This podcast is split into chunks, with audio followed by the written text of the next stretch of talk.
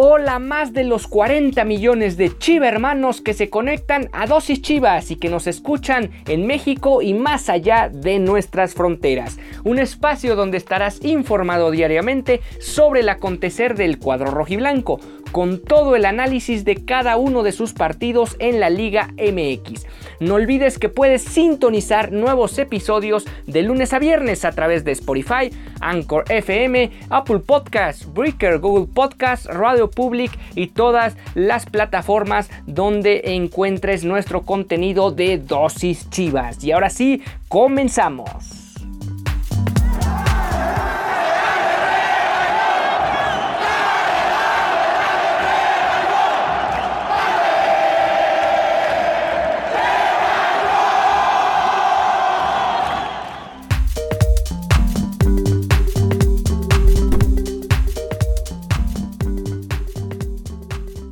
Bienvenidos chivermanos a este viernes 13 de agosto del 2021. El equipo de Guadalajara visita esta jornada 4 a Santos Laguna. Pero antes de eso vamos a hablar y vamos a traerles la previa del partido entre Rayados y Tapatío correspondiente a la Liga de Expansión, al torneo de la Liga de Plata. Y también eh, vamos a traer un preámbulo, bueno, más que un preámbulo, vamos a hablar sobre el equipo femenil porque ha tenido un anuncio importante el día de ayer 12 de agosto. Eh, les recuerdo que el día de mañana, por jugar hasta el domingo, vamos a traer la previa del partido frente a Santos Laguna. Por lo pronto, de cualquier forma, también traemos información fresca sobre el equipo rojo y blanco que, insisto, vela armas para enfrentar al cuadro lagunero allá en el TCM. Pero vamos a arrancar con lo ya mencionado, el equipo de Chivas femenil. Y es que la directora deportiva del rebaño femenil fue la encargada de compartir una noticia junto con Marcelo Michel Leaño.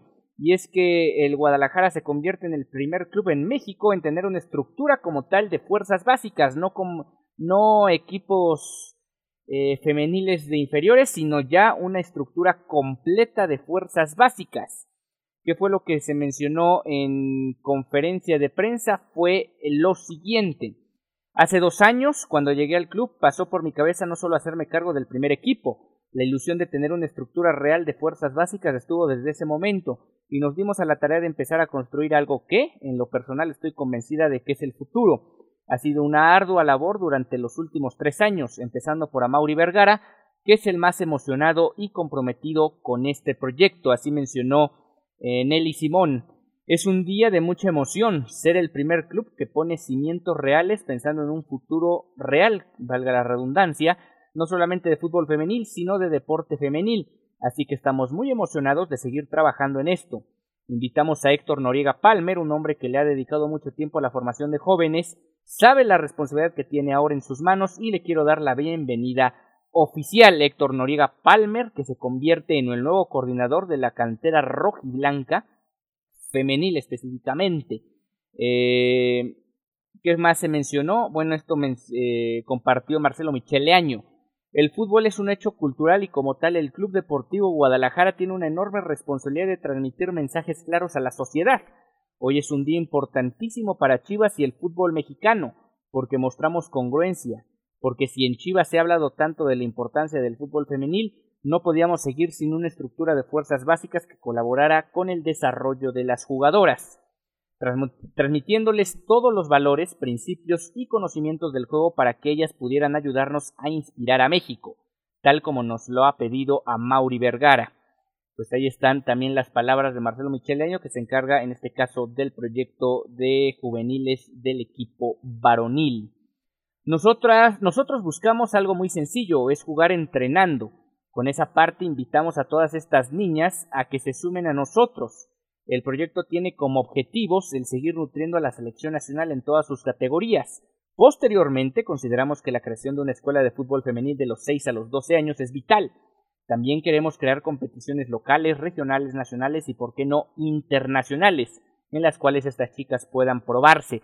Hay que recordar que el equipo, más bien los equipos juveniles de Guadalajara constantemente compiten, a lo mejor en el pasado reciente no tanto por el tema específico de la pandemia, pero compiten en torneos internacionales. Ahí está el currículum que les, que, les mencionaba hace algunos días, tanto de Luis Olivas, de Jesús Orozco, del propio Tiva Sepúlveda, se ve incluso en la serie de, de Chivas en Amazon Prime, eh, que son estos jugadores que tuvieron este bagaje internacional. Vamos a ver en el mediano largo plazo se puede lograr este roce internacional que sin duda alguna le va a venir de maravilla a las jugadoras de Guadalajara, que en este caso son jugadoras 100% mexicanas.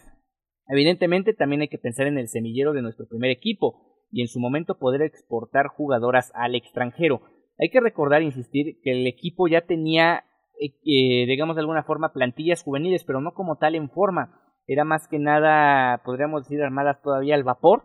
Ahora ya va a haber una estructura mucho más fija que de alguna manera eh, termine por dar ciertas garantías al, al primer equipo para que pueda conformar una estructura importante y sobre todo que aquí pueden tomar una ventaja significativa con respecto al resto de la competición de Primera División de México, ya que a diferencia del varonil, ningún equipo tiene como tal esta estructura ya anunciada como tal el día de ayer, y eso puede ser una ventaja a la hora de ir eh, formando futbolistas, a lo mejor no en un semestre, en dos, tal vez pasen dos, tres años hasta que se note esta continuidad al proyecto que mencionó alguno de los entrenadores, en este caso el Chore Mejía. Vivir la filosofía de Chivas desde chico es algo invaluable, formarte desde niño a que es algo especial. De repente es complicado adaptarse a las necesidades que implica el vestir la playera del equipo más importante de México. Entonces de ahí la oportunidad que tendrán estas niñas de formarse aquí. Yo lo que tengo pensando es que del 90 o 100% de las jugadoras de Chivas femenil salgan de sus fuerzas básicas. No es romanticismo, es la realidad pura. Ya lo han visto ustedes que cada torneo hay dos o tres debuts. Se da la continuidad al proyecto y ahora con mayor razón verán más jugadoras con nosotras. Con nosotros, así concluyó el Chore Mejía, que él vivió obviamente su etapa en las fuerzas básicas de Chivas y él sabe perfectamente que representa una estructura de fuerzas básicas completa y como tal, además de ya tener esta experiencia y buen trabajo con el equipo femenil, pues sabe perfectamente qué representa dicha situación. ¿Cómo queda la estructura como tal, digamos, las cabezas de cada categoría? Héctor Noriega Palmer, como ya mencionamos, va a ser el coordinador general. José Luis Zavala, el director de Sub-17, aquí no hay Sub-20, va a ser Sub-17. Andrea Medrano va a ser la entrenadora del equipo Sub-15 y Joan Ginebra de la Sub-13. Realmente todavía unas niñas esas que van a competir en la Sub-13. Veremos cómo va formándose. Y de hecho, para Joan Ginebra termina siendo el escalón más importante porque va a ser complejo, o más que complejo, va a ser difícil pensar que tanto de sub 15 como sub 17 de una empiecen a aparecer futbolistas de mucha calidad, pero sí de la sub 13 porque esas jugadoras que ahora ingresen a esa categoría van a vivir precisamente toda la estructura completa hasta las que lleguen al filtro final que será la primera división de México. Pues ahí está la información con respecto a este momento realmente histórico del fútbol mexicano donde como tal se formaliza la creación de un equipo perdón, de una eh, estructura femenil de fuerzas básicas.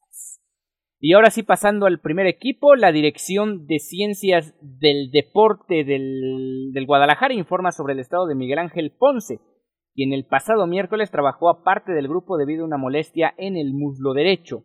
Miguel presenta una tendinopatía proximal en el recto anterior derecho, lo cual ha requerido de terapia de rehabilitación y este proceso le llevará siete días para la vuelta a la competición. Sin embargo, no es el único que se perdería el partido de la jornada 4. Hay que recordar que aparentemente eh, Miguel Ángel Ponce habría perdido la titularidad con Alejandro Mayorga en esta novedad poco asertiva hasta el momento de Bucetich de la línea de 5, donde Mayorga eh, a priori tendría mano para jugar como titular dadas las condiciones y las características que deben tener los volantes o en este caso los laterales en una línea de 5. Pero el otro que también estaría fuera de actividad sería el Chicote Calderón, quien ya cumplió el martes pasado esa semana de descanso después del choque y el golpe en la cabeza que se llevó con la rodilla de uno de sus compañeros, lo que realmente le, le causó una conmoción cerebral. De, de, hecho, fue a dar al hospital, estuvo hospitalizado de, de, emergencia y se realizaron estudios. Ah, en teoría, el alcance iba a ser de una semana de resguardo, de observación, sin embargo, parece que la recuperación ha sido lenta y definitivamente no parece que va a entrar en la convocatoria para, para viajar rumbo a Torreón.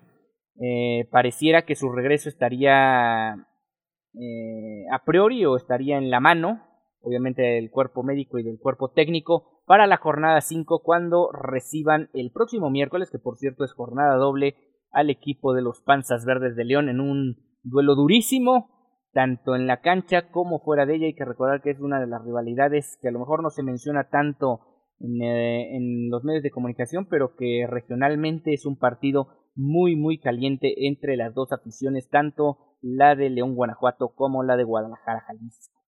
Otro de los jugadores que también sigue siendo duda y que todavía no hay certeza de que vaya a formar parte siquiera de la, de la plantilla que viaje a Torreón es Irán Mier, quien recordaremos jugó el fin de semana pasado pero con la sub-20 en un empate sin goles ante el equipo de Juárez.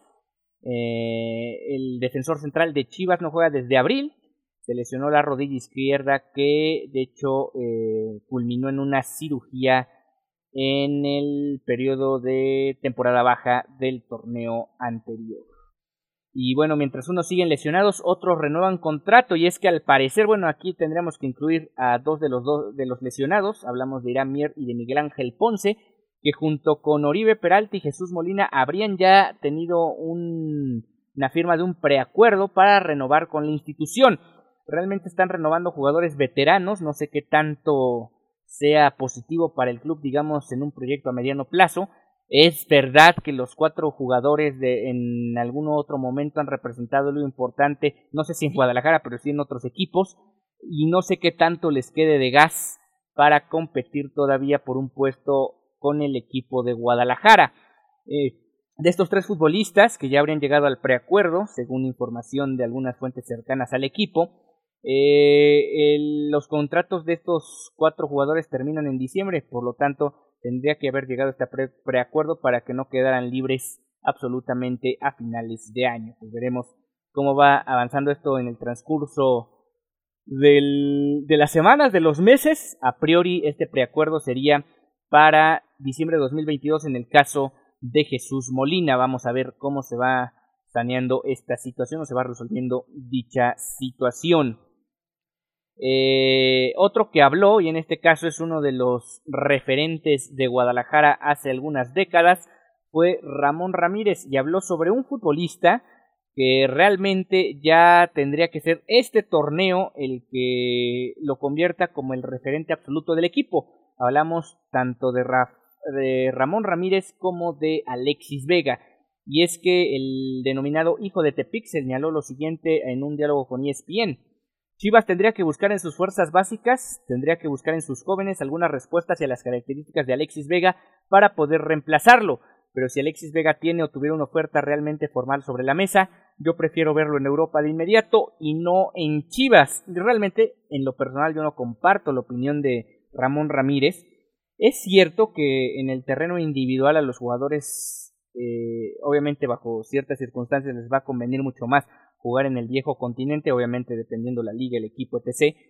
Pero eh, de alguna u otra forma Guadalajara debe velar por, por sus intereses. No tiene jugadores de sobra como para pensar que Alexis Vega se puede ir del equipo y tener fácilmente un reemplazo o buscar un reemplazo emergente en las fuerzas básicas como menciona Ramón Ramírez. Perdón, pero no es la solución. Realmente Guadalajara debe apostar armar un equipo, no estar tratando de cumplirle el sueño a los a los futbolistas, ellos que se ganen su lugar, pero que también te aporten el terreno de juego. ¿De qué sirve que Alexis Vega se vaya sin haberle eh, dado realmente algo importante al Guadalajara en el terreno de juego? Porque más allá de golazos, de buenas actuaciones que cada vez son más frecuencias, más frecuentes, al final este equipo con Alexis Vega no ha llegado más que una liguilla y en esa liguilla se quedó corto en las aspiraciones eh, precisamente el año anterior eliminados frente al León.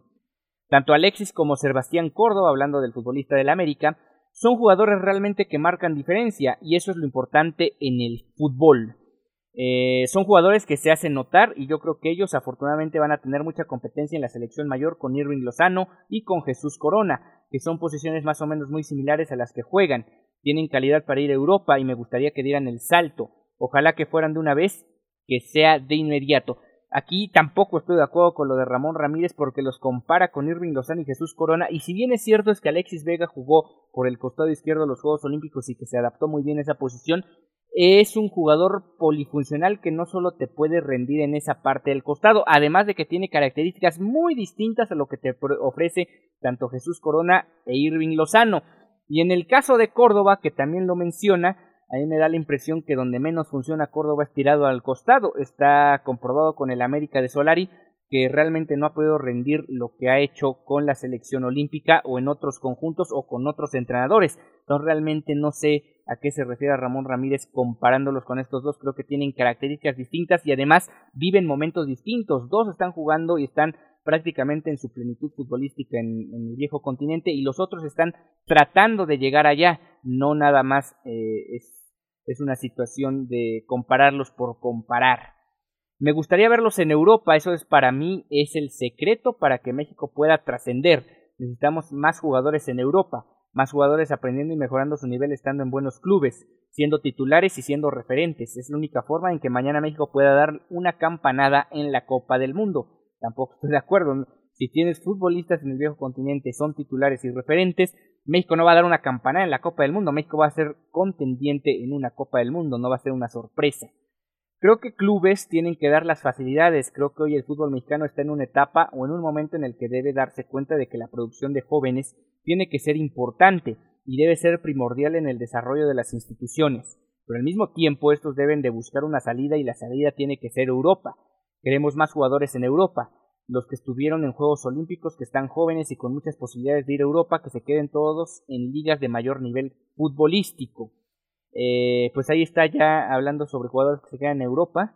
Pues sí regresó a México, pero realmente ya tomó un vuelo de regreso a otro continente. Hablamos de Johan Vázquez, el defensor, ex defensor central ya de los Pumas, que ya se encuentra en Italia para que sea presentado con el Genoa de Italia. Va a ser un extraordinario reto para el defensor mexicano. Y mientras eh, Ramón Ramírez habló de Vega, el propio Vega también habló en videoconferencia de prensa. Para mí es un logro muy importante haber conseguido una medalla en Juegos Olímpicos. Eh, no era lo que fuimos a buscar, pero se regresó con algo muy bueno. Es de lo mejor que me ha pasado en mi corta carrera. Ahora estoy enfocado en lo mío, de vuelta en casa y seguiré trabajando. Fui a la selección a trabajar, sabía que había visores de Europa, pero yo siempre estuve en lo mío. La verdad ya no sé si se habló de mí, si se me puso en un equipo u otro. No tengo conciencia de todo lo que se habló, pero ahora estoy acá me debo a mi equipo y trabajaré para seguir trascendiendo. Ojalá tenga el mismo chip. No la mitad, porque algunos me dicen debe tener la mitad. No, debe tener el mismo chip que tuvo con la selección olímpica y eso va a ser más que positivo para el Guadalajara porque es de esos jugadores que te pueden marcar una diferencia constantemente, no un partido, no cualquier partido, sino de forma constante cada jornada, no nada más de forma esporádica, como le ha ocurrido a muchos futbolistas en el campeonato y en particular con Guadalajara, el más reciente de ellos podría ser Marco Fabián o quizás, aunque más este, como eclipse lunar, eh, Eduardo Lachofis López. Desde que llegué siempre he querido ser referente de Chivas. Varios de mis compañeros también han tenido buenos torneos. Quizás no se ha visto con muchos reflectores porque no hemos conseguido tener buenas campañas, pero si el equipo estuviera en liguillas y peleando los puestos de arriba sería otra cosa. Eh, me parece que va de la mano. Si tienes un buen torneo en lo general y en lo colectivo, además de lo particular, es más probable que se refleje en los resultados. Te compro esa de que a lo mejor un torneo jugaron muy bien de forma individual o de forma esporádica algunos, pero no de forma, digamos, consecutiva durante cada uno de los semestres. Ahí es donde tengo dudas y discrepo de lo que dice Alexis Vega. Estoy tranquilo, enfocado en lo mío, trabajo cada día para ser mejor y estoy muy concentrado y enfocado en mi equipo. Ya quiero que empiece el torneo para mí, para poder seguir haciendo lo que más me gusta, que es jugar al fútbol y de buena manera. Tengo muchos retos por delante. Ya estando aquí en casa quiero seguir consolidándome, ganarme ese lugar cada fin de semana, posteriormente poder ayudar a mi equipo a estar en la liguilla y pelear por un campeonato, que son siempre las metas que tenemos en este club.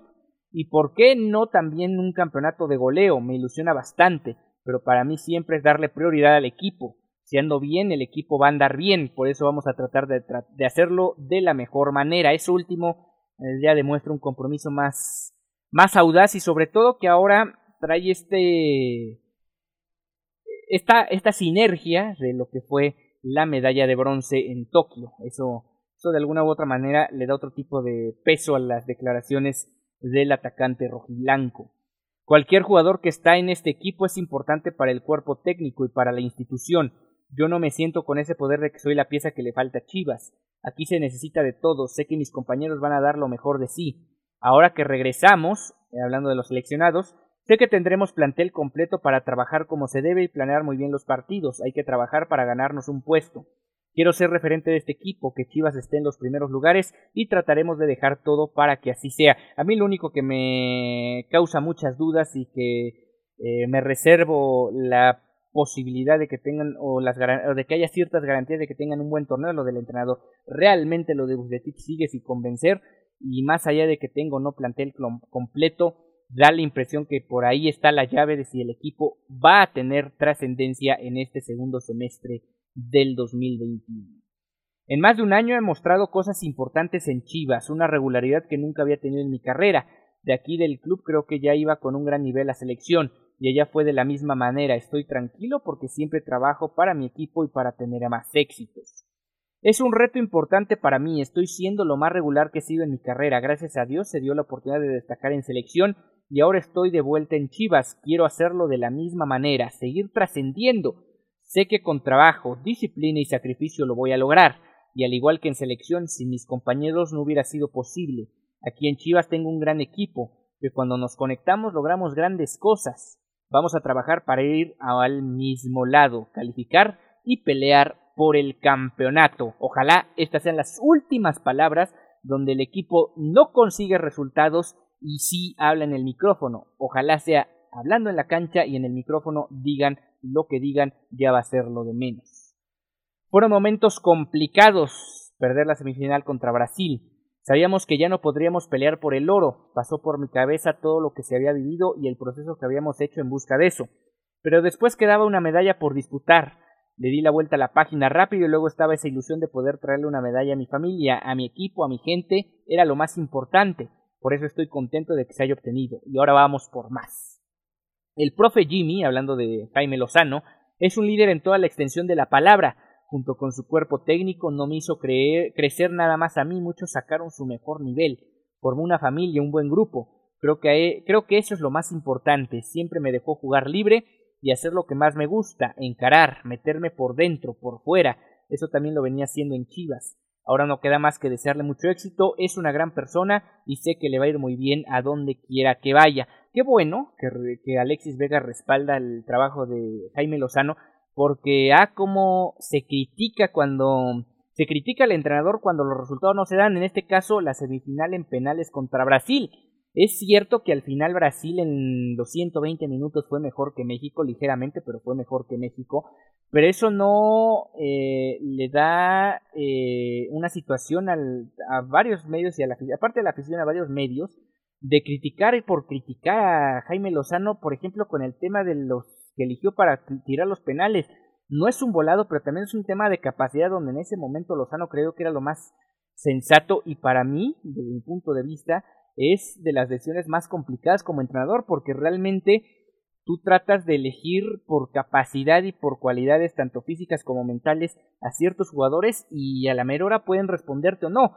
Ya me imagino, obviamente muchos hablando de todo lo pasado, pero ¿qué hubiera sido si el equipo mexicano termina ganando ese, esa tanda de penales? Hubieran dicho que Jaime Lozano era lo más cercano a un dios, cuando realmente Jaime Lozano ha tomado muy buenas decisiones, la mayoría del tiempo lo hizo a lo largo de este proceso de Juegos Olímpicos. Qué bueno que Alexis Vega lo respalde en conferencia de prensa, porque hay mucha gente que cuestiona a Jaime Lozano por un, realmente unanimidad, llevar el partido de semifinales de Juegos Olímpicos a penales, sea contra quien sea, no es para juzgar tanto lo que hizo Lozano con el equipo olímpico. Y bueno, ya para concluir esta emisión de Dosis Chivas, vamos a hablar sobre el partido de hoy entre el equipo de Rayados y Tapatío. El duelo que inauguró este historial entre ronjiblancos y blanquiazules fue en el torneo Apertura 2007 en la entonces Primera A. Las instalaciones del Barrial fueron la sede de los locales y el equipo de Nuevo León se impuso 1-0 dentro de la fecha 13. El gol fue cortesía de Alejandro Molina. En esta ocasión se van a enfrentar en la jornada 3, viernes 13 de agosto a las 5 de la tarde, también allá en el Barrial, en Nuevo León. El semestre siguiente, eh, Tapatío enfrentó a los Regios en el Estadio Jalisco, hablando de ese torneo del, de la Apertura 2007. Eh, ese partido fue eh, en el Estadio Jalisco, sí. Y el gol del Tapatío, que con ese se llevaron el triunfo, fue del Tilón Chávez. Hay que recordar que desde entonces, bueno, en esa ocasión ahora se juega en la sub-20, como fue el caso de Mir la semana pasada, pero en ese entonces los, los jugadores que no entraban o no formaban parte de una plantilla o una convocatoria para el fin de semana jugaban con el equipo de primera A, que en ese caso era el Tapatío, y por eso el Tilón Chávez, ya un veterano en su momento, eh, estaba jugando ese duelo en la Perla de Occidente, anotando al 58 el único gol para darle la victoria al equipo Tapatío frente a los norteños. Javier Hernández, Marco Fabián, el Pato Alfaro y el Pirata Castro fueron parte de aquel plantel de la Apertura 2000, bueno, del, del año futbolístico 2007-2008, donde, este, digamos, fueron de los, parte del plantel, digamos, de los más destacados. Tanto el Pirata Castro como el Tilón Chávez, además del Pato Alfaro, eran jugadores eh, ya veteranos que se unieron a las filas del Tapatío por no entrar o no tener cabida en el primer equipo. Y en el caso de Javier Hernández y Marco Fabián estaban ya cumpliendo esto que mencionábamos al inicio del programa, este esta finalización del proceso de fuerzas básicas que bien le cayó a estos dos jugadores para después eventualmente llegar al primer equipo. Javier Hernández, por cierto, después de ese eh, trago amargo de no haber ido a la Copa del Mundo de 2005, pues bueno, formaba parte dos años después de este equipo del Tapatío y ya empezaba a despuntar. Más adelante ya estaría teniendo su consagración con el equipo de primera división, lo mismo que Marco Fabián, aunque él un poquito después, aunque bueno, poquito después, entre comillas, porque hay que recordar que Marco Fabián ya en 2010, cuando Chicharito eh, emigra al fútbol inglés, Marco Fabián ya era un absoluto titular del escuadro de, de la escuadra de Guadalajara. De hecho, juega la final de vuelta de la Copa Libertadores. Se manda un golazo allá en Brasil. Con esto estamos llegando al final de esta emisión de Dosis Chivas. Nos encontramos mañana sábado 14 de agosto del 2021 con más para todos ustedes. Mañana la previa del partido del domingo 15 frente al equipo de Torreón allá en la comarca lagunera.